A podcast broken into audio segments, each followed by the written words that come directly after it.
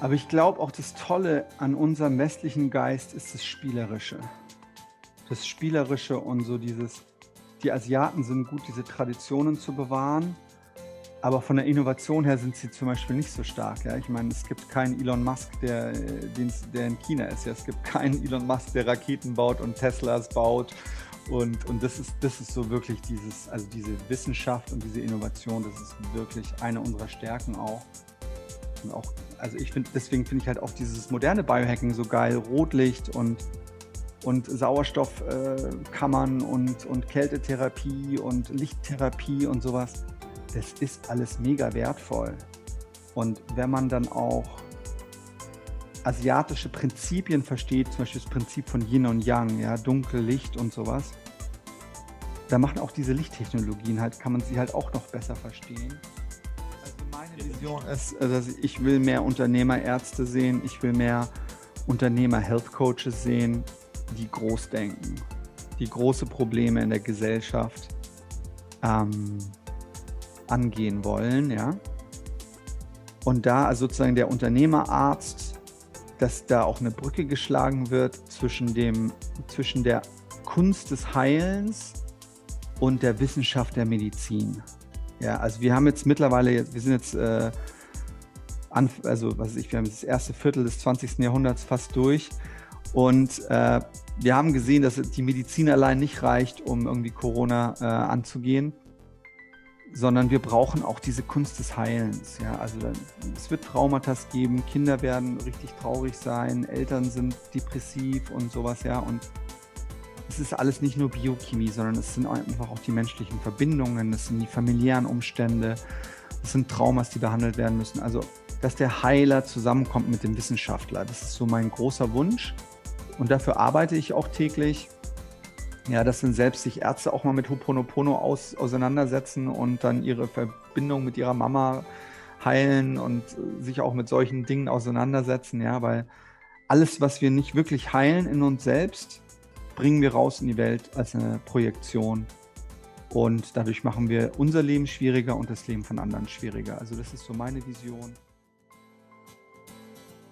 Think, Flow, Growcast mit Tim Böttner. Begleite mich auf einer Reise zu einem ganzheitlichen Verständnis von Bewegung, Gesundheit und Leistungsfähigkeit. Sportwissenschaftler, Ärzte, Athleten, Heilpraktiker, Physiotherapeuten, Biohacker – Osteopathen, Psychologen. Wir tauchen in das Denken und Handeln von Spezialisten ein, um zum Generalisten zu werden. Ein Podcast für Querdenker mit Tiefgang.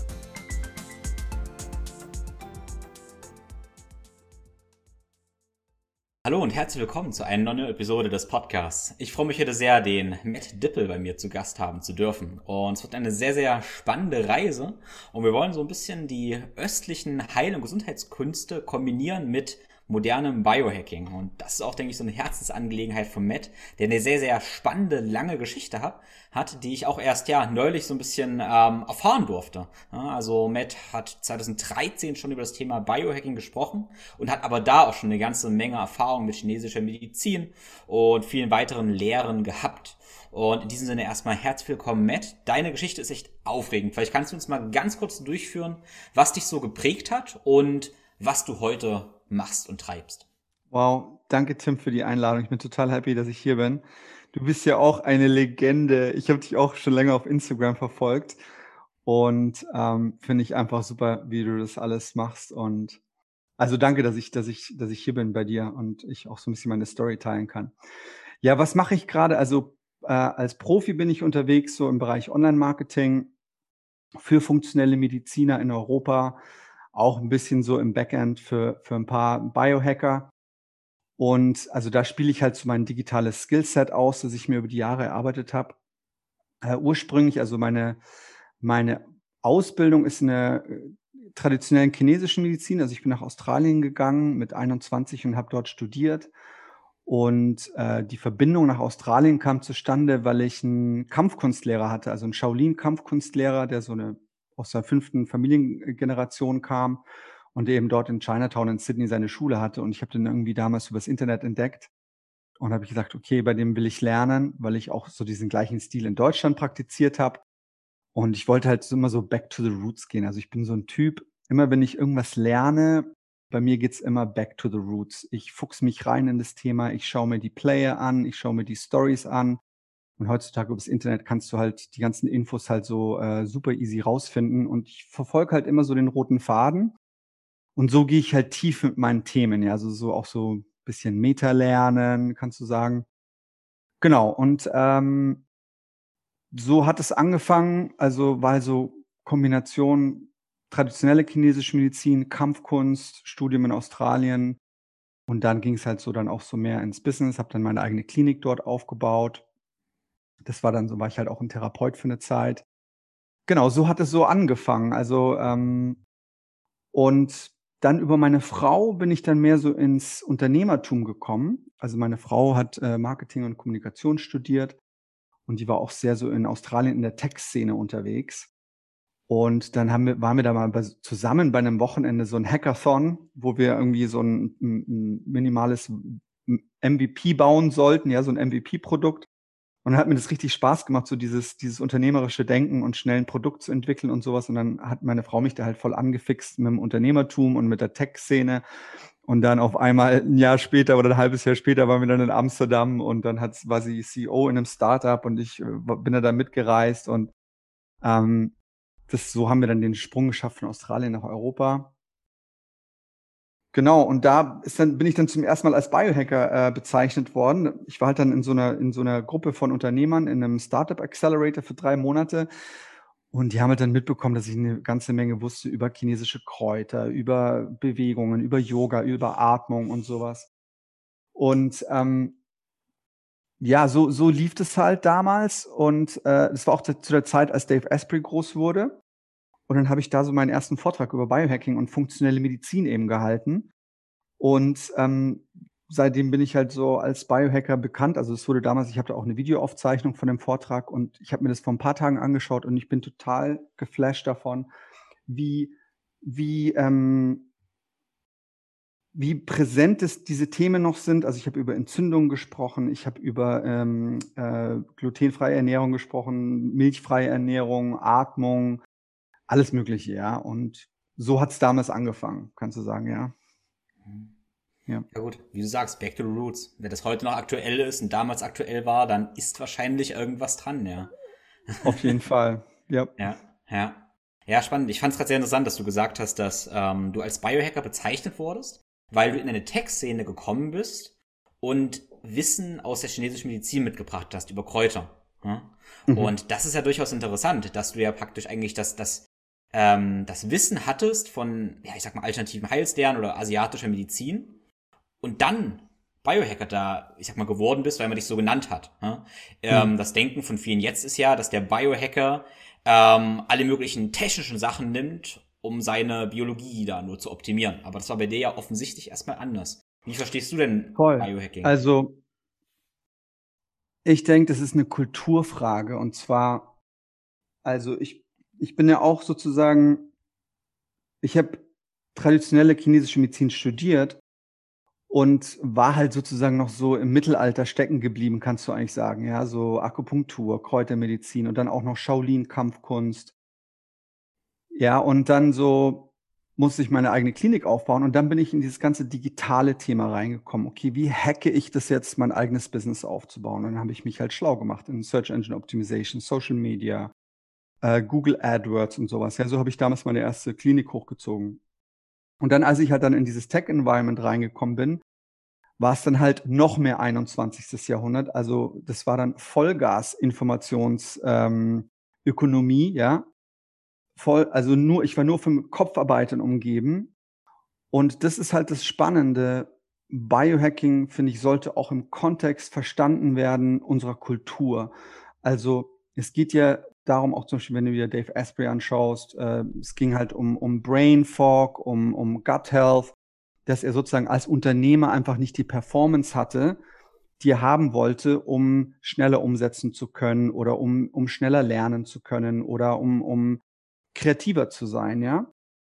Und ich glaube, das ist das Spannende. Wir sind einfach jetzt im Zeitalter der, der Informationsökonomie, ja. Also du produzierst hier Wissen mit deinem Podcast Wir verpacken Wissen, damit wir Menschen Mehrwert schaffen können. Und wir sind eigentlich alle Kopfarbeiter, ja. Also Haupt, also Haupt, unsere ganzen Businessmodelle, wir sind alle Kopfarbeiter. Du bist ein Kopfarbeiter, ich bin ein Kopfarbeiter und wir schaffen Mehrwert mit unseren Informationen und über die digitale Welt. Und ich glaube, in diesem Kontext konnte der Biohacker so auch als Persona erst richtig, mh, hm, sagen wir mal, äh, seine Kraft zeigen und seine Power zeigen und sowas, ja. Und also ich, aber auch, ich sag auch so, die, die Biohacker gibt es schon seit, seit tausenden von Jahren, ja. Und da gibt es noch, äh, also für mich die großen Biohacker sind zum Beispiel die ersten Gelehrten, die die ersten Bücher in der chinesischen Medizin geschrieben haben. Ja, das waren Jungs, die sind in den Bergen gesessen, die haben meditiert und dann haben sie die, die, die Kräuter ausprobiert und haben durch ihre Geschmackssinne, durch ihre subjektive Fähigkeit zu analysieren, haben sie Phänomene ganz stark kategorisiert. Süß, sauer, scharf, salzig, eine Energie, die nach oben geht oder eine Energie, die nach unten geht bei bestimmten Kräutern und sowas. Ja, also die haben über ihre innere Wahrnehmungsfähigkeit eine wahnsinnig präzise Fähigkeit gehabt, Phänomene zu kategorisieren. Und alle alten Heilsysteme, ob das jetzt Ayurveda ist, ob das chinesische Medizin ist, ob das tibetische Medizin ist, die haben, die basieren auf dieser wahnsinnig scharfen inneren Wahrnehmungsfähigkeit, offen von würde ich sagen, von äh, sehr sensiblen und sehr empathischen und sehr energiefeinfühligen äh, Menschen, ja. Und was wir halt heutzutage als, äh, als so Sages bezeichnen würden oder so ganz früher Gelehrte oder sowas, ja. Also das ist so ein spannender Bogen für mich. Moderne Wissenschaft und dann im Zusammenhang mit diesem, mit dieser alten Heilkunst, ja. Hm. Ja, das finde ich eine wunderschöne Philosophie von Biohacking, weil das letztendlich jetzt zu unserer Natur uns wieder zurückbringt und nicht weiter davon entfernt. Ja. Voll. Und ich glaube, auch genau diesen Ansatz, den du auch so, so toll zeigst mit deinen Selbstexperimenten und sowas, das ist ja auch alles eine subjektive Wahrnehmung, ja. Also ich habe heute so wieder gelesen, ja, dieses, dieses Eisbaden, das wird jetzt so gehypt und ja, bla bla bla. Ja, okay, es Warum ist es ein Hype? Weil Leute sich gut fühlen, weil Leute eine eigene Erfahrung haben auf einer subjektiven Ebene, dass sich das richtig geil anfühlt und dass es was Positives mit dem eigenen Körper macht. Ja, und äh, das kann dir keiner wegnehmen. Da kann auch jemand außen sagen, ja, das ist doch alles nur ein Hype und du machst bei einem Hype mit. Aber wenn du die innere Überzeugung hast, dass was für dich gut ist, dass es für dich gesund ist, dass sich das ganz rund anfühlt, da kann die auch irgend so ein, so ein ähm, wie sagt man, Keyboard, Warrior, der da irgendwie dir da deine negativen Kommentare auf Social Media irgendwie reinfährt, ja, der kann da sagen, was er will. Du schmutzelst halt einfach und sagst, ja, okay, du hast es nie ausprobiert, du hast keine Ahnung und du läufst einfach so der, der Mehrfachmeinung hinterher. Mhm. Ja, sehr schön, sehr schön, sehr schön. Ja, es frage ich mich natürlich, wo du von diesen, du hast so schön von diesen Kräutern erzählt, die man probiert hatten, da alles mögliche wahrgenommen hat. Äh, hast du denn, was hast du denn für interessante Erfahrungen aus der TCM mitnehmen können? Also was für, ich sage jetzt mal, mal Hacks oder Kräuter oder was auch immer, ähm, konntest du aus deiner TCM-Ausbildung mitnehmen, die du jetzt noch der äh, modernen Mensch, sag ich ja, weitergibst oder selber anwendest? Also ich würde sagen, eines der interessantesten Konzepte, die ich also wirklich wahnsinnig wertschätze, ist so, ähm, also man hat es im Ayurveda und auch in der tibetischen Medizin, ist das Konzept der Verdauungshitze. Okay, dass also, dass man eine, dass man äh, innere Hitze braucht, um die Nahrungsmittel gut zu verdauen. Und ähm, vielleicht also sozusagen der, der, der, der Überschnitt rüber zur, zur westlichen Medizin ist dann, dass du halt einfach wirklich starke Magensäure hast und dass die ganzen Verdauungsenzyme gut funktionieren, dass die ganzen Makronährstoffe gut aufgespalten werden. Das ist ganz interessant. Aber zum Beispiel, man, das ist in der, zum Beispiel, wenn ich jetzt ein Beispiel nehme aus der tibetischen Heilkunst, da habe ich vor kurzem so einen super interessanten Workshop besucht von einer tibetischen Ärztin. Und da habe ich gelernt, wie man aus Knoblauch und aus Butter, also erstmal geklärte Butter macht, also Ghee macht, und dann mischt man ähm, diesen, also ge, ge, weich gekochten Knoblauch in der Paste gemacht zusammen mit der Butter. Also da muss man auch eine ganz be bestimmte Ratio haben. Und dann kommen noch äh, ein paar ähm, Arom Aromen dazu, also Kardamom und Muskatnuss und, ähm, und Nelke auch. Und dann muss es auch sitzen für eine bestimmte Anzahl von Tagen. Das muss dann sozusagen ähm, äh, luftdicht abgeschlossen werden und im Dunkeln sitzen. Und das ist dann eine Mischung, die in der tibetischen Medizin genutzt wird. Also die Wärme vom Knoblauch baut dann eben diese Verdauungshitze auf. Und äh, das Fett von der, vom Ghee geht ganz tief in den Körper rein, äh, bis ins Knochenmark, um das Knochenmark wieder aufzubauen. Und genau dieses Rezept von dieser äh, Knoblauchbutter sozusagen wird halt benutzt, äh, um in bestimmten äh, Abständen im Jahr, also besonders im Winter, um die innere Kraft richtig aufzubauen und dass der Körper von innen raus so scheint. Ja, und das ist dann diese, diese innere Verdauungshitze, die so auch so wie so eine, wie so ein Charisma einem verschafft. Ja, oder so eine, ähm, auch eine ganz starke Abwehrkraft gibt. Und das ist, sind einfach so Konzepte, die, die finde ich so toll und und es war so abgefahren. Diese tibetische Ärztin hat für fünf Stunden erzählt, was du mit Knoblauch und mit Ghee machen kannst. Ja, und ich war total beeindruckt. Also, und die hat es mit einer Präzision erklärt. Okay, für den Körpertypen ist es gut, für den Körpertypen ist es schlecht. Es hat äh, den und den Einfluss auf dieses Körperorgan und auf dieses Körperorgan. Und äh, in dieser Jahreszeit kann man es benutzen, in dieser Jahreszeit nicht. Ja, also es war richtig, richtig tiefgründig. Und da hast du halt auch wieder gesehen, dass so viele von diesen asiatischen Heilkünstlern, die, das sind alles Gelehrte. Die studieren die Natur, die studieren die, die Jahreszyklen. Also es, ist, es war ganz, ganz beeindruckend. Ja, also das war so ein Ding. Knoblauch, Knoblauch-Ghee, spannendes Thema. Ich mache da gerade ein Experiment, das geht über 21 Tage. Und wenn ich dann da mehr dazu weiß, sage ich, erzähle ich gerne mal was drüber. Das heißt, du isst jeden Tag oder trinkst jeden Tag deine, deinen Knoblauch, Butter. Ähm, riecht die auch so, wenn man sich das vorstellt? Oder wie ist das? Also, das ist, ähm, also du machst eine Paste und dann wird es, äh, du machst Ghee, dann kommt diese Knoblauchpaste, kommt in die, in die, ähm, ins flüssige, äh, wie sagt man da, geklärte Butter auf Deutsch? Ja, geklärte Butter, ja, genau. Kommt die Knoblauchpaste in die geklärte Butter rein dann mischst du das, dann erhitzt du das auch nochmal. Und dann kommt aber noch Nelkenpulver dazu, Kardemompulver und geriebene Muskatnuss. Und, und diese, die Aromen von, jetzt, von diesen drei ähm, Gewürzen nehmen halt auch so ein bisschen diesen äh, starken Knoblauchgeschmack weg. Also es ist auch schon wieder so beeindruckend, wie, wie, ja, einfach wie ähm, subtil das halt ist, diese Kombination. Und, und jeden Tag isst man halt dann äh, eine kleine Menge, morgens und abends. Und ich mache das über einen Zeitraum für 21 Tage und dann machst du nochmal sieben Tage Pause und dann machst du nochmal 21 Tage und nochmal sieben Tage Pause. Und da wurde mir aber genau gesagt, wie ich das machen soll jetzt für meine Körperkonstitution, ja. Mhm. Und ähm, ja, super spannend. Ja, das ist, das ist wirklich total interessant, weil wenn wir uns mit Konzepten, ähm, solchen Konzepten beschäftigen und dann parallel unsere Konzepte im Kopf haben, ähm, dann ist es sehr, sehr spannend, äh, wie offen wir sein müssen, weil das ja ganz, ganz vielen Denkmustern oder Lerninformationen widerspricht, die wir gelernt haben. Also sag mal, äh, du hast gesagt, oder deine äh, tibetische Heilerin hat gesagt, das Fett geht in die Knochen und nährt das Knochenmark. Ne? Also mhm. mein ja, hochgezüchteter Stand könnte jetzt sagen, pff, das hört sich so absurd an, das kann gar nicht funktionieren. Ja? Mhm. Und ähm, es ist gar nicht so leicht, finde ich, sich solchen Ideen nicht zu verschließen. Mhm.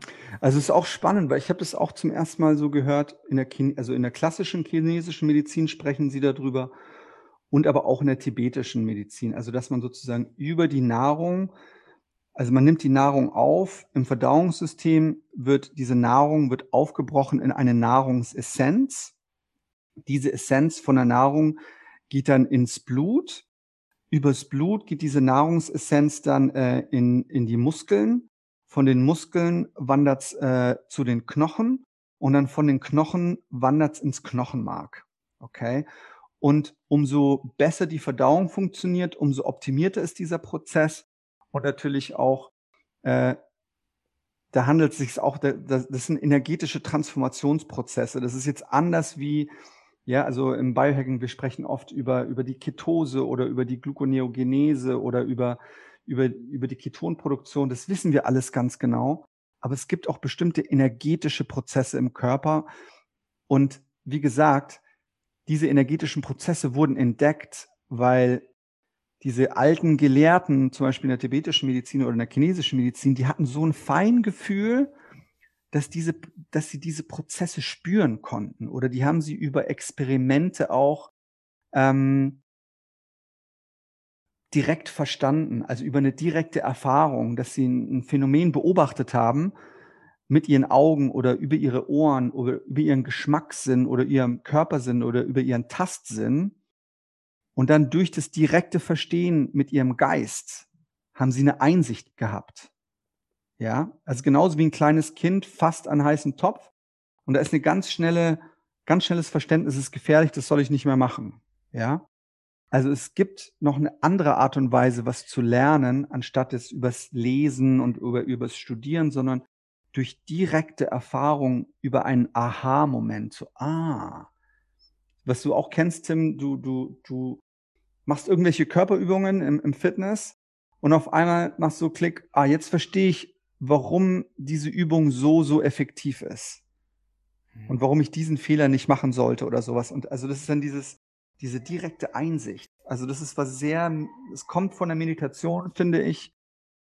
Und äh, also das ist diese innere Intelligenz, die auch so auf einer Intuition beruht.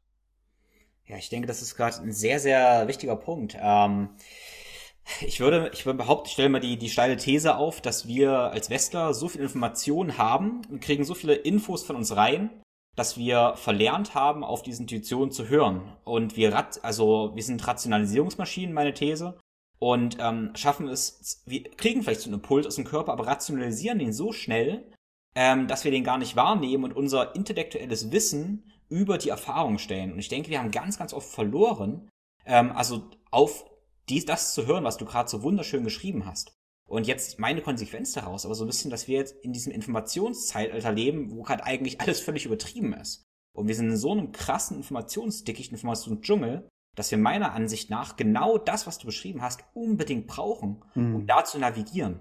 Mhm. Ja, voll. Ja. Also ich nenne es auch so eine, eine Herzensweisheit, fast schon. Ja, dass wir, wir brauchen unseren logischen Verstand, aber wir brauchen auch unseren Herzensverstand. Und das sind zwei ganz unterschiedliche Paar Schuhe. also ich würde sagen, ähm, irgendwann muss es halt passieren, dass das Wissen vom Kopf ins Herz fällt. Und es ist vielleicht auch dieser Prozess, wenn, wenn Mihai Csikszentmihalyi, wenn er dann über diese verschiedenen äh, Stufen des Lernens vom Unconscious Incompetence zu Conscious Inkompetenz zu äh, Conscious Kompetenz zu Unconscious Kompetenz. Ja, also wenn du, wenn du unbewusst kompetent bist, dann ist es wirklich vom Kopf ins Herz gefallen. Ja, aber wenn du, wenn du bewusst inkompetent bist, dann bist du oft hier oben und sagst, oh Gott, ich bin der, ich kann überhaupt nichts und ich bin so schlecht und das lerne ich doch nie und sowas. Das sind, sind dieser Papagei, der da oben drin sitzt und uns da immer wieder so den Spanner in die Speichen ähm, schmeißt. Ja. Ja, du hast das Training ganz kurz angesprochen. Da stelle ich ja, ähm, also ich, ich sage sehr so oft, hey, fühlt sich das Ganze gut an? Oder so, ja. Und sie lächeln auch noch dabei. Und sage ich, hey, dann ist es auch gute Bewegung. Wir kriegen gerade so ein deutliches Körperfeedback, dass die Übung ziemlich sicher richtig ist. Ne? Und ähm, viele Leuten ist das gar nicht klar. Wenn sich Bewegung gut anfühlt und sie dabei noch lächeln, ja, dann ist es wahrscheinlich auch richtig und natürlich. Ja, und dann können wir alle anderen Konzepte oft vergessen, denke ich. Jetzt stellt sich natürlich für mich die Frage, ähm, was hast du denn für Konzepte und Ideen kennengelernt, äh, wie wir diese Intuition ähm, ja, besser, besser entwickeln können, diese ja, Wahrnehmung?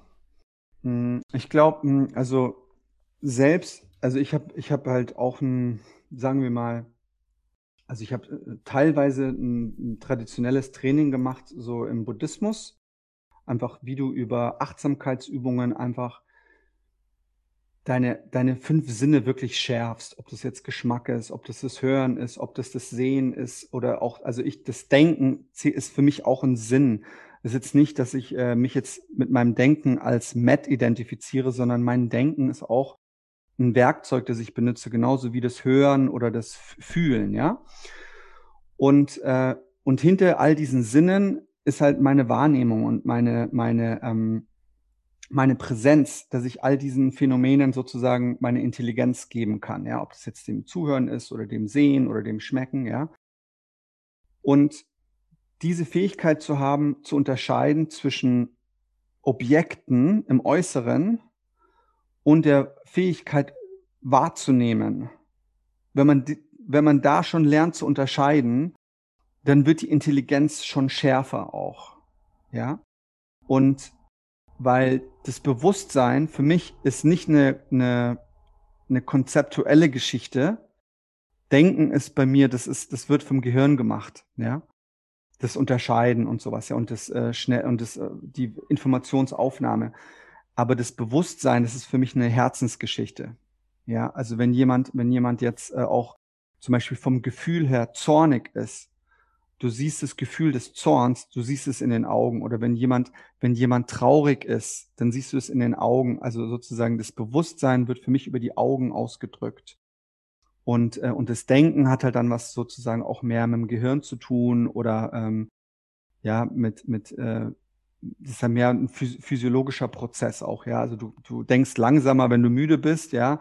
Oder du, ich denke langsamer, wenn ich Gluten esse oder wenn ich Milch getrunken habe, ja, dann geht meine Denkqualität geht in den Keller.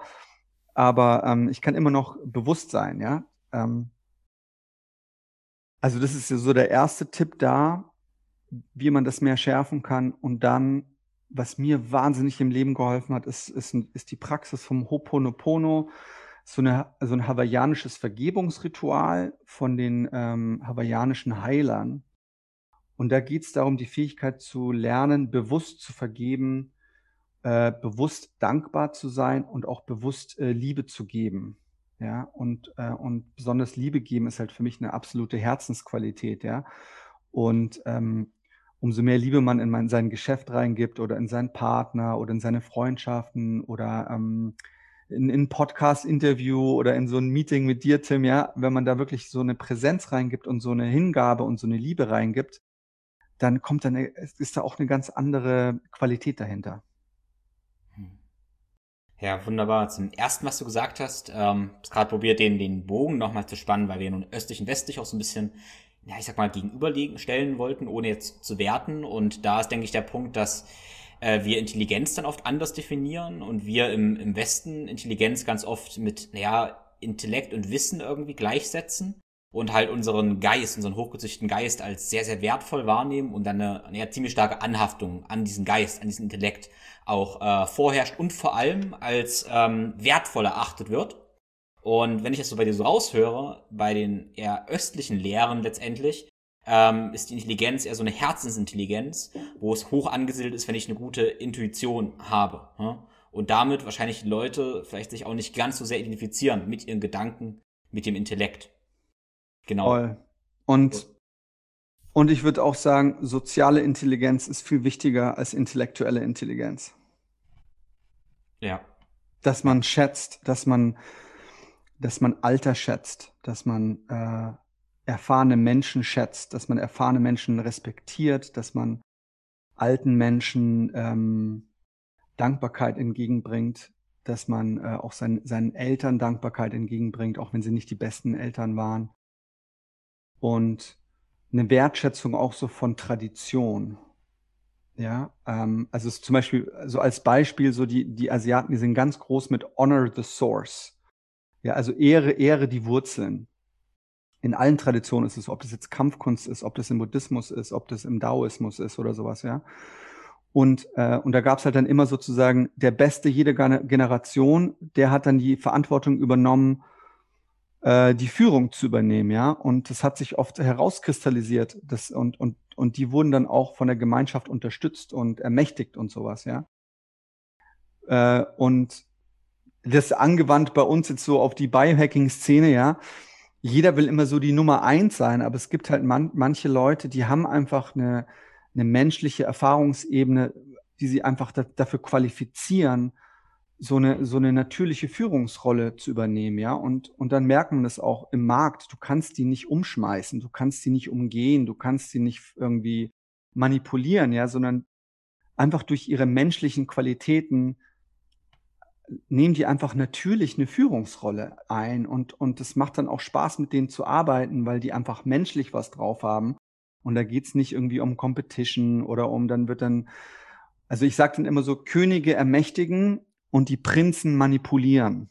Ja, und, und sozusagen bei den, bei den ähm, Asiaten, das ist so ein ganz klares Thema, ja, also dass, äh, dass so diese verschiedenen Archetypen sehr respektiert werden, so vom König oder vom Krieger oder vom, vom Heiler oder, oder ja. Ähm, und das ist spannend. Also das fehlt uns im Westen ein bisschen, diese Herzensweisheit, mh, natürliche menschliche Führungsqualitäten zu respektieren und wertzuschätzen.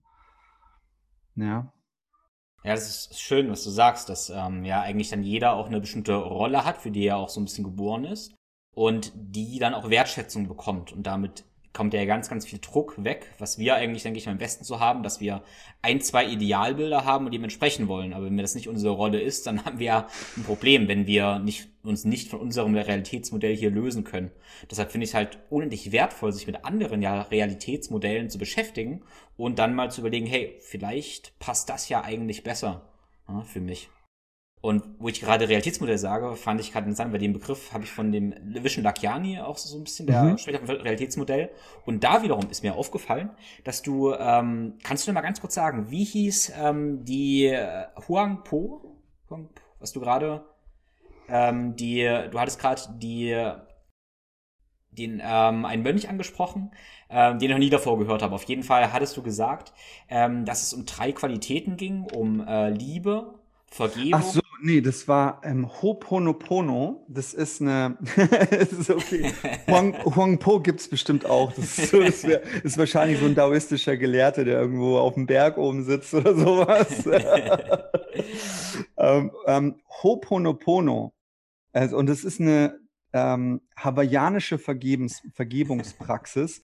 Und Pono bedeutet gut machen, äh, gut, also gut. Und wenn du sagst, Ho bedeutet äh, machen und Ho Pono Pono bedeutet machen gut gut. und, und es geht halt darum, wenn du zwei Menschen hast und die verstehen sich nicht miteinander und einer ist gut und der andere ist nicht gut, dann ist da keine Harmonie da. Und die Hawaiianer haben halt dann dieses schöne Konzept, dass die Leute dann zusammenkommen müssen und man fragt sich gegenseitig um Vergebung um sich dann wieder öffnen zu können mit äh, bedingungsloser Liebe. Und dann ist man sich wieder dankbar. Ja, und, und das ist halt so, also das sind dann so vier, vier Phrasen, die da immer wieder vorkommen in diesem Ho'oponopono. Ähm, es tut mir leid, bitte vergib mir, ähm, ich liebe dich und äh, ich, ich danke dir. Ja, das sind so die vier Hauptwörter, die immer wieder, wenn du Bücher über Ho'oponopono liest, äh, vorkommen. Und auch durch mein buddhistisches Training habe ich halt auch so diesen Mehrwert gesehen, also diesen das wahnsinnige Kostbare gesehen. Also im Buddhismus sagt man auch, wenn man jetzt anderen Wesen leidet, Leiden zufügt, hat man in, im eigenen Geist einen negativen Samen, der sozusagen in einem ruht, der einen, der einen, Un, ähm, der einen Unwohlsein zufügt. Ja, also wenn du jetzt äh,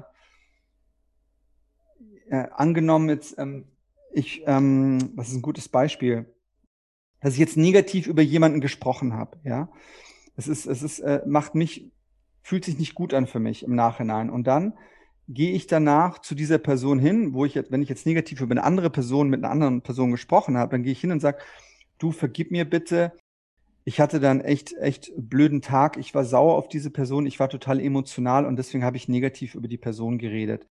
Aber im Nachhinein ich bin total dankbar äh, für diese Situation jetzt, weil ich über mich selber lernen konnte, dass ich, äh, dass ich einfach negativ war und dass ich einfach nicht diszipliniert in meinem Denken war. Ja. Und du, also in dem Moment, wo ich einer anderen Person, wenn ich sie bitte, mir zu vergeben, die meisten Leute sagen nur, es tut mir leid, es tut mir leid, ich habe einen Fehler gemacht. Aber damit ist, geht's nur, damit haben wir nur unser, unser eigenes Ding befriedigt, ja, befriedet. Aber um eine Situation wirklich zu kitten, du musst zu der anderen Person hingehen und um Vergebung fragen. Kannst du mir vergeben? Ich habe dir, ich habe dir, äh, ich habe dir wehgetan. Und dann in dem Moment, wo du eine andere Person fragst, kannst du mir vergeben, dann ist der Ball bei denen im Spielfeld. Und wenn sie sagen, ja, ich vergebe dir, ist alles okay, dann ist der Druck aus der Situation weg. Okay, und dann haben wir dieses, dieses menschliche Band wieder verbunden. Und wenn man dann sagt, du, vielen Dank, äh, vielen Dank, und dann lobt man die Person auch, vielen Dank, dass du so großzügig bist und vielen Dank, dass du, dass du mir da vergibst und sowas. Und eigentlich, ähm, du bist so ein großartiger Mensch, ich liebe dich. Danke, dass du in meinem Leben bist, ja. Ähm, und wenn wir das mehr bewusst praktizieren würden, da würden wir auch viel mehr Herzensweisheit entwickeln, weil wenn wir selber mit Reflexion in bestimmte Situationen reingehen und sagen, was kann ich lernen? Und dann sagt man, für jede schwierige Situation, in der man ist, sagt man, danke, dass ich jetzt von dieser schwierigen Situation lernen kann. Ja, ich liebe Schwierigkeiten, weil durch Schwierigkeiten werde ich weiser. Ich werde fäh mehr fähig als Mensch äh, gut zu sein, ja. Ähm, dann ist es super spannend. Und das ist so, so ein bisschen eine kurze Einführung in das Ho'oponopono. Mhm. Also. Ja, wunderschön. Ja, ich merke mir jetzt Ho'oponopono, merke ich mir aus Hawaii. Ähm, genau, warum es im Kopf Kopf mal aufgepoppt ist, war ja, dass der Vishen Lakiani so eine Sechs-Phasen-Meditation auch ein bisschen bekannt gemacht hat. Und diese ersten drei Phasen davon sind tatsächlich, in der ersten ist Liebe empfinden, zweit ist Dankbarkeit empfinden und in der dritten ist äh, Vergebung praktizieren.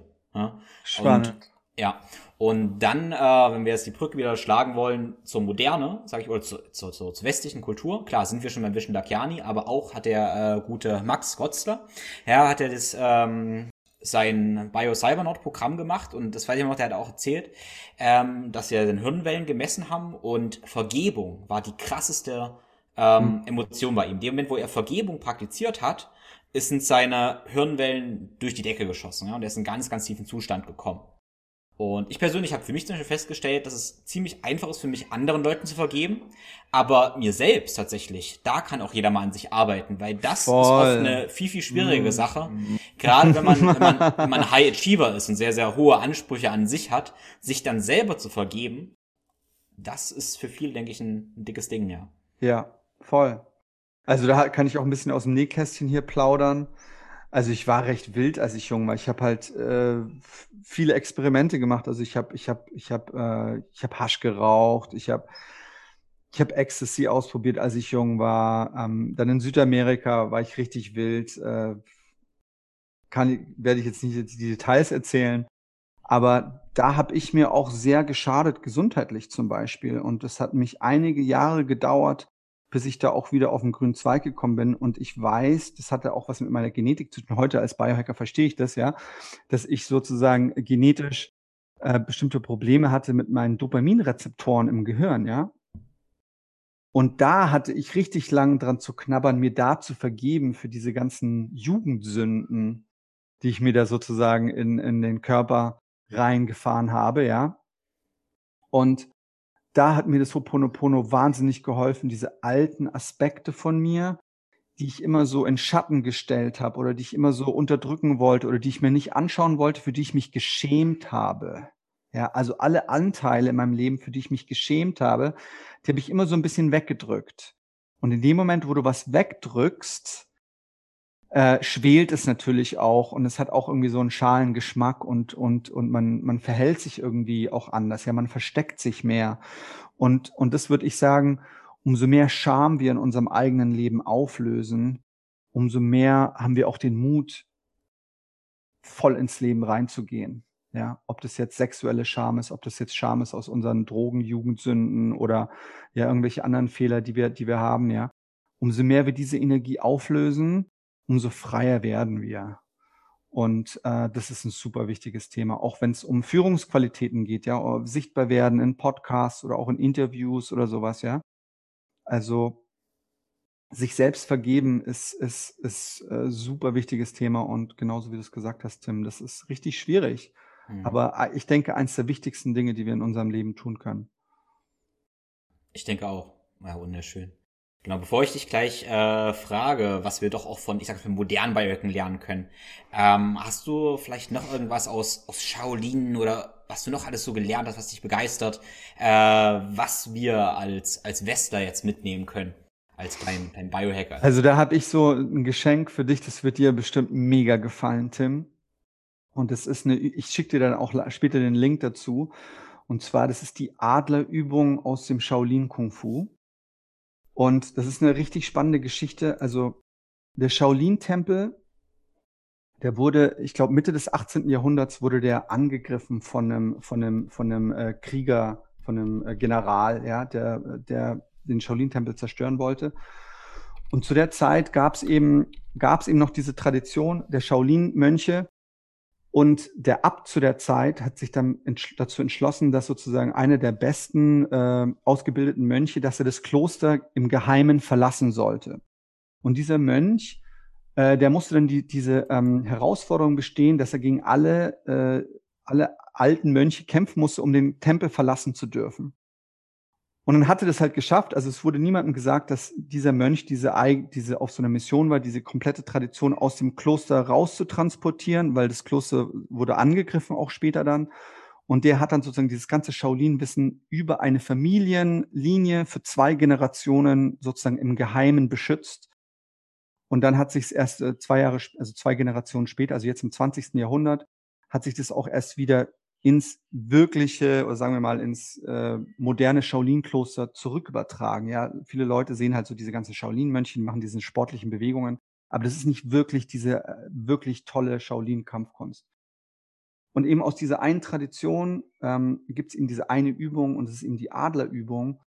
Und es ist sozusagen eine Übung, die halt über Jahrhunderte perfektioniert wurde, um Ganzkörperkraft aufzubauen. Also wie du über eine Bewegung, über koordinierte Atmung, koordinierte Körpermechanik, ko koordinierte ähm, äh, Spiralkräfte und sowas, wahnsinnig viel Kraft auf einen Punkt konzentrieren kannst, ja, und das kannst du anwenden im Gewichteheben, das kannst du anwenden im Sport, aber das kannst du eben halt auch anwenden in der Kampfkunst, wenn du dich irgendwie verteidigen musst, ja.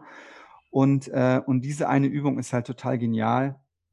Und das ist halt auch eine der Hauptübungen, die ich sozusagen in meinem, in meinem Alltag jetzt mache, so als Kopfarbeiter, weil ich halt viel an meinem Business arbeite, ja. Äh, aber halt in dieser einen Übung ist sozusagen dieses ganze Konzept der Kraftübertragung drin, wie man sozusagen ähm, Kraft generiert im Körper, ja. Und also das ist eine richtig coole Ressource, die würde ich einfach auch gerne so mit anderen teilen. Ja, cool. Die verlinke ich auf jeden Fall. Ja, richtig, richtig cool. Spannend. Ja, was ich jetzt immer so raushöre bei allem, was du erzählst, abgesehen davon, dass du total begeistert bist und auch in die Tiefe immer reingehst, ähm, hört man natürlich raus, dass alle Konzepte ähm, über ewige Zeit perfektioniert wurden und total in die Tiefe gegangen wurde. Äh, diese Adlerübung über Jahrhunderte. Ja? Und das finde ich so wunderschön, weil ich habe das Gefühl, uns im Westen fehlt oft ja diese Tiefe. Wir springen so vom einen zum anderen, verstehen aber kein Konzept irgendwie so so richtig gut und diese Ruhe und Achtsamkeit, sich in den Tiefen was zu beschäftigen ich habe das Gefühl, das können wir auf jeden Fall auch äh, mitnehmen. Ja. Auf jeden Fall. Aber ich glaube auch das Tolle an unserem westlichen Geist ist das Spielerische. Das Spielerische und so dieses, die Asiaten sind gut, diese Traditionen zu bewahren, aber von der Innovation her sind sie zum Beispiel nicht so stark. Ja, ich meine, es gibt keinen Elon Musk, der, der in China ist. Ja, es gibt keinen Elon Musk, der Raketen baut und Teslas baut und, und das ist, das ist so wirklich dieses, also diese Wissenschaft und diese Innovation, das ist wirklich eine unserer Stärken auch. Und auch, also ich finde, deswegen finde ich halt auch dieses moderne Biohacking so geil, Rotlicht und, und Sauerstoffkammern äh, und, und Kältetherapie und Lichttherapie und sowas. Das ist alles mega wertvoll. Und wenn man dann auch asiatische Prinzipien versteht, zum Beispiel das Prinzip von Yin und Yang, ja, Dunkel, Licht und sowas, da machen auch diese Lichttechnologien halt, kann man sie halt auch noch besser verstehen. Und ich glaube, das wird mega spannend zu sehen, äh, wie diese ganzen Technologien auch zur Anwendung kommen, wenn wir irgendwann mal vielleicht auch die Erde verlassen. Ja, also das finde ich mega spannend, so. Und ich glaube, da so diese ganzen Biohacking-Experimente und diese ganzen wissenschaftlichen Einsichten, äh, das wird richtig, richtig spannend.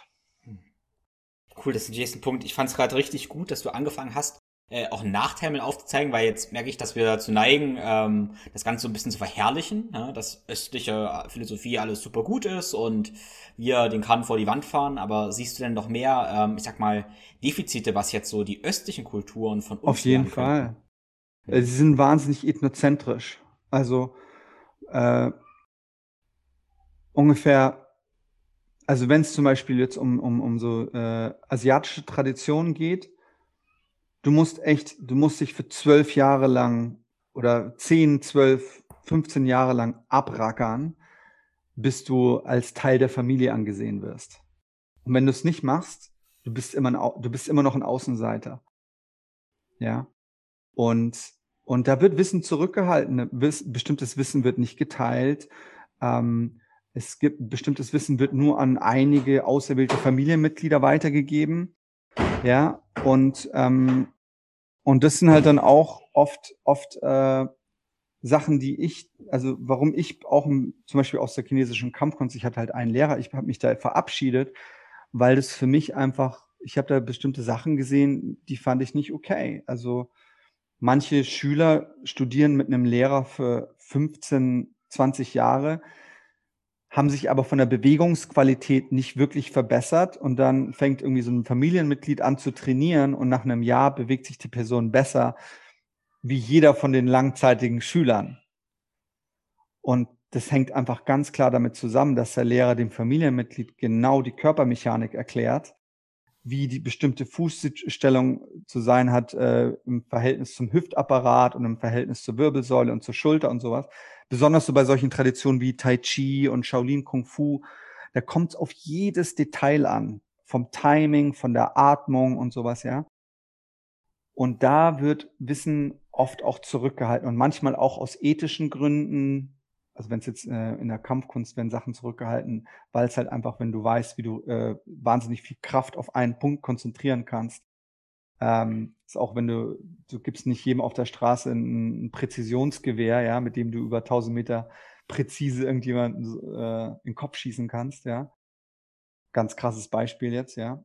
Aber so ist es halt auch in der Kampfkunst. Also kann auch sein, dass es ethische Fragen sind. Aber das ist, was ich kritisiere, dass manchmal in asiatischen Traditionen, wenn du die Sprache nicht sprichst, wenn du dich nicht voll in die Kultur integrierst, hast du keine Chance, da voll einzusteigen. Ja. Also da musst du echt eine ganz tiefe Hingabe haben. Ja gut, höre ich auch so einen gewissen Dogmatismus oft heraus. Ja, genau. Gut, aber ich meine, da haben wir jetzt ja die großartige Chance, äh, dass wir diesen spielerischen Ansatz haben und uns das nehmen können, was uns, was uns taugt, was wertvoll für uns ist, den Rest weglassen können und da unseren eigenen Mix schaffen. Voll. Genau. In diesem Sinne würde mich interessieren, äh, was sind denn jetzt so moderne Biohacks, die du im Tag nutzt als ja, Kopfarbeiter? Auf jeden Fall ähm, Kältetherapie. Also das ist für mich fast täglich, täglich am Start. Eisbaden oder hast du eine Eistonne? Eisbaden, ja. Eisbaden, ja. Also ich gehe in die Natur. Hier okay. fünf Minuten vom Eisbach weg, rein in den Eisbach. Ja. Äh, auf jeden Fall Licht. Also ich mache Rotlicht morgens nach der Kälte, äh, Rotlicht abends in der ganzen Wohnung. Ähm, das sind so die, die Hauptdinger. Äh, Aura Ring, der Standard, Flux, Bildschirmschoner.